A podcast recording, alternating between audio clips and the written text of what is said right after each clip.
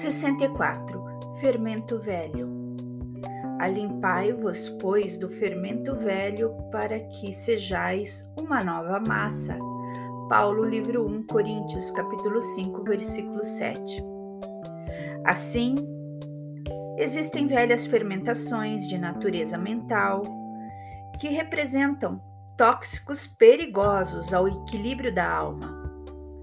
Muito comum observamos companheiros ansiosos por íntima identificação com o pretérito na teia de passadas reencarnações.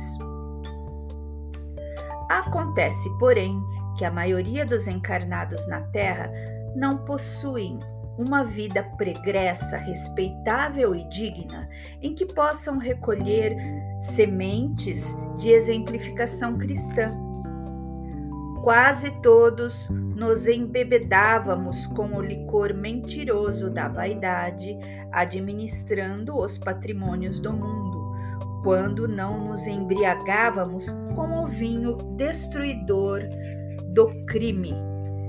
Ser chamados a obedecer nas obras do Senhor possua forças e luzes para conhecer experiências fracassadas, compreendendo a própria inferioridade, talvez aproveite algo de útil, relendo páginas vivas que se foram. Os aprendizes desse Jaés, contudo, são ainda raros.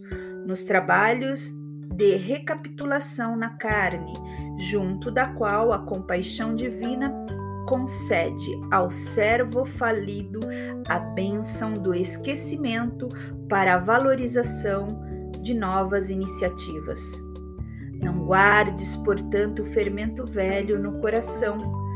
Cada dia nos conclama a vida mais nobre e mais alta.